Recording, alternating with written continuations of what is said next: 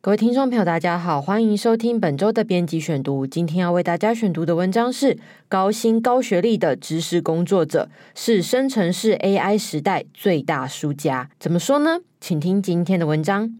那么曾经呢，高薪高学历是一道通往成功的金钥。知识工作者们凭着自身的专业知识和深厚的学术背景，在职场中占据着重要的地位。但是，然而，生成式 AI 的崛起却给这些知识工作者带来巨大的挑战。咨询机构麦肯锡在二零二三年六月重磅发布生成式 AI 的经济潜力，其中分析师们研究了四十七个国家及地区，约占据全球的百分之八十以上的劳动人口，总共是八百五十种的职业。那么，他探讨了在生成式 AI 呈现象级发展的背后，对全球的经济带来哪些影响？哪些行业的冲击最大？哪些人将面临失业的威胁？那么以下呢，就是这项研究的重点发现哦。第一个，生成式 AI 比其他 AI 更能创造额外的价值。第二个，仅仅运用少数几个功能，生成式 AI 就能够令企业在众多应用上产生突出的影响。未来二十年，生成式 AI 可以让劳动生产力提高零点一到零点六 percent。第三个，生成式 AI 带来的价值增长，大约是百分之七十五都集中在四个领域：客户服务、市场行销、产品销售、软体工程和开发。这也意味着这四项业务受到生成式 AI 影响最大。第四个，由于生成式 AI 的影响，专家评估 AI 取代人类的时间比预估的大幅提前了十年。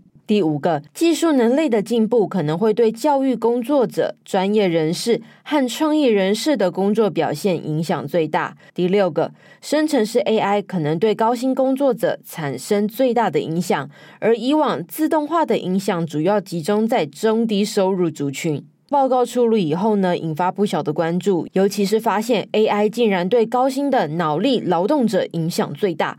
要知道，这类人士先是被认为受自动化冲击较小的族群。那么，麦肯锡指出了，在六十三种应用情境中使用生成式 AI，将为全球经济每年带来二点六兆到四点四兆美元的成长。这个增量呢，基本上就相当于英国一整年的 GDP。他们在二零二一年的时候，GDP 是三点一兆美元。然而呢，这个预期呢，甚至还不纳入生成式 AI 的所有应用。如果将全部计算在内，生成式 AI 的经济价值可能会翻倍。麦肯锡指出了，在二零三零年至二零六零年间，五十 percent 的职业将逐步被 AI 取代，比他们之前的预估大幅提前了十年。而知识工作者最有可能受到影响，特别是涉及决策和团队合作的职业，因为许多涉及沟通、监督、记录和与人互动的工作，生成式 AI 都有可能搞定。那么这些智慧的机器不仅能够理解自然语言，还能够根据提示生成复杂的内容，包括写程式。许多高薪高学历的工作者不得不面对一个残酷的现实，就是他们的工作可能被 AI 所取代。这无疑就加速了其中从事创造性工作的白领阶级，甚至是教育工作者的转型。值得注意的是啊，前几代的自动化变革往往对工资收入处于中间的职位影响最大。一些经济学家呢，把这个现象形容成中间层的空心化。但是如今情势逆转，AI 的出现可能对高薪高学历的知识工作者工作影响深远。麦肯锡解释了，主要是因为生成式 AI 在技术自动化方面的进步，那些曾经需要专业知识和长时间学习才能完成的任务，物如今却可以由 AI 迅速的完成。另一个解释是这样子的。生成式 AI 的发展也将加剧劳动市场的竞争，越来越多的工作可能被机器取代，这意味着求职者必须拥有更多的技能和能力，以适应不断变化的职场需求。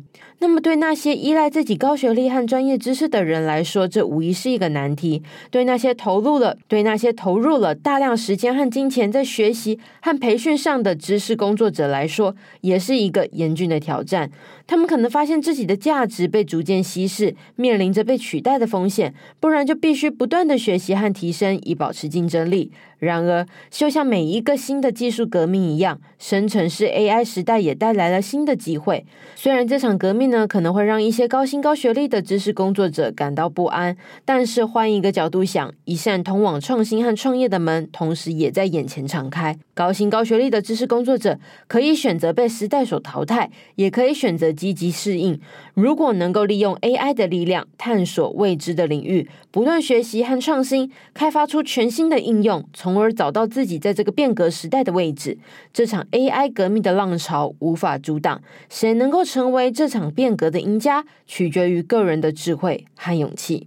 以上就是今天的编辑选读。如果你想了解更多细节，欢迎参考资讯栏的连接。最后，请大家每周锁定原件 Air，帮我们刷五星评价，让更多人知道我们在这里陪你轻松聊财经、产业、国际大小事。下次再见，拜拜。